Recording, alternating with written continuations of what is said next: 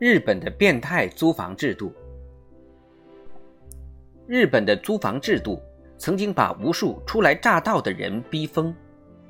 之所以会被逼疯，大多因为敌不过这三条：变态的昂贵、变态的审查、变态的磨蹭。如果你是第一次在日本租房子，可要做好心理和金钱的准备，因为。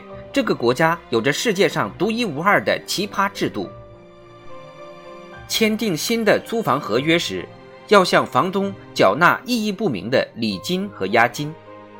这项制度，即使是日本人也怨言连天。所谓押金很好理解，预先付一到两个月的房租，待退房的时候，房东查看房屋内部状况。有损坏的情况下，从押金里扣除，并返还余下的部分。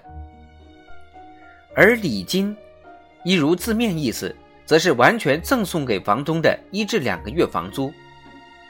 一般来说，越高级的公寓，礼金很可能越高。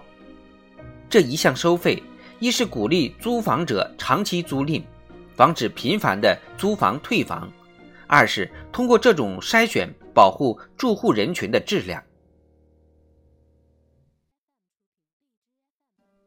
不得不说，这种收入筛选有的时候非常有效。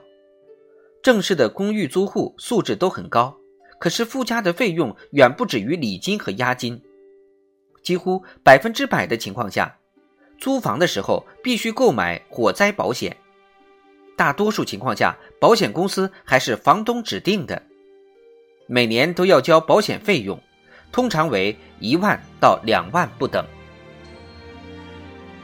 如果你租的是像模像样的地方，很多时候还会有一个配钥匙费，再加上千奇百怪的各种名目，比如二十四小时保障服务、清扫费等，最终头一个月要缴纳的费用甚至可以高达一个月房租的五到六倍。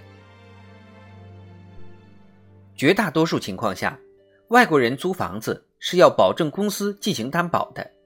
而保证公司收取的费用一般为零点五到一个月的房租。为什么要保证公司呢？其实，在日本，房东非常厌恶提前解约退房的行为，因此他们要求租房必须有第三方担保。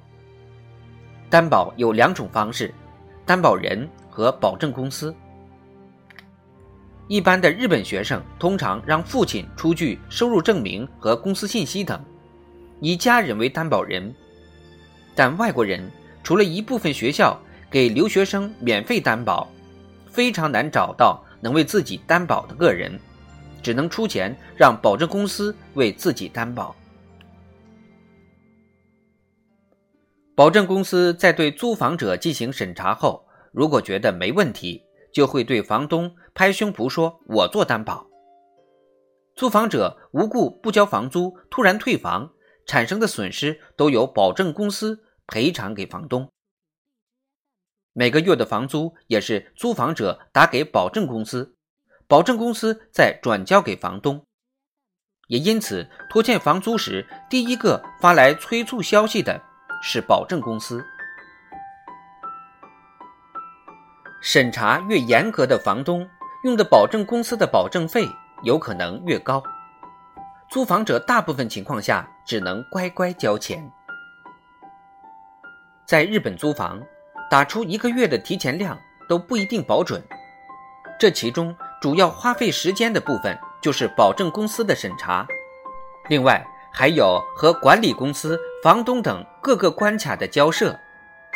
从汇去第一笔房租到对方核实的时间差，钥匙和相关文件从管理公司到中介公司的过程异常繁杂，因此提前准备好大量的时间和金钱，以及提前准备好可能需要的各类文件，才能更快、更顺利地度过这场鏖战。